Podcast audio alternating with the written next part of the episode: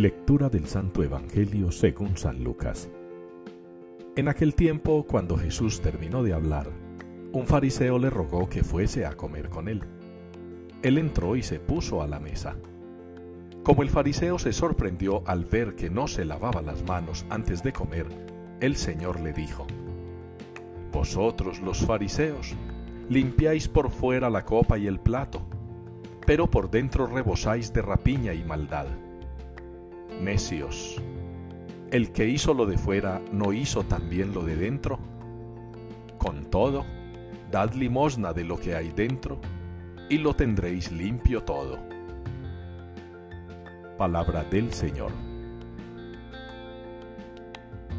Señor, que me alcance tu favor.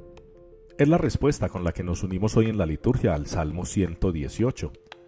Señor, que me alcance tu favor una súplica, una plegaria muy bonita, y que quizá nos está diciendo a nosotros los católicos que es muy importante sentir que el Señor está a favor nuestro, que es muy importante sentir que el Señor ha obrado por nuestro bien, sentir que el Señor nos ama y lo ha hecho todo por amor a nosotros.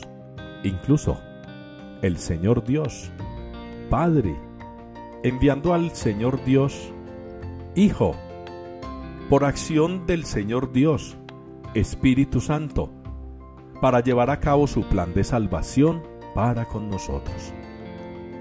Ese Señor al que nosotros invocamos, al que nosotros alabamos y bendecimos, es el Señor al que tenemos que seguir e imitar, y no por la ley, no por mandato, no por obligación, por solamente amor.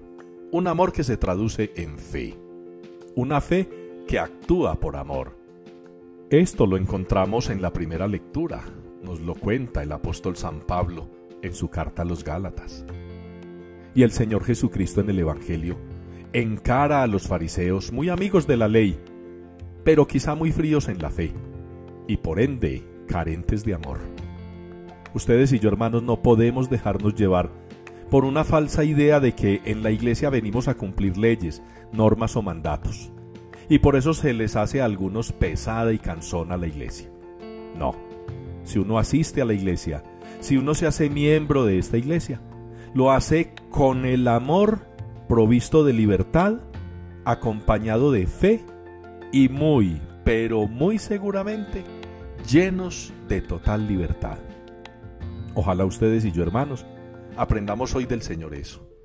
Si no nos sentimos queridos por Él, si no nos sentimos amados por Él, si en verdad no nos percatamos de que Él actúa en favor nuestro, difícilmente podremos ejercer una sana libertad acompañada de fe, de amor y sobre todo de sana obediencia para seguirlo, amarlo y anunciarlo a nuestros hermanos.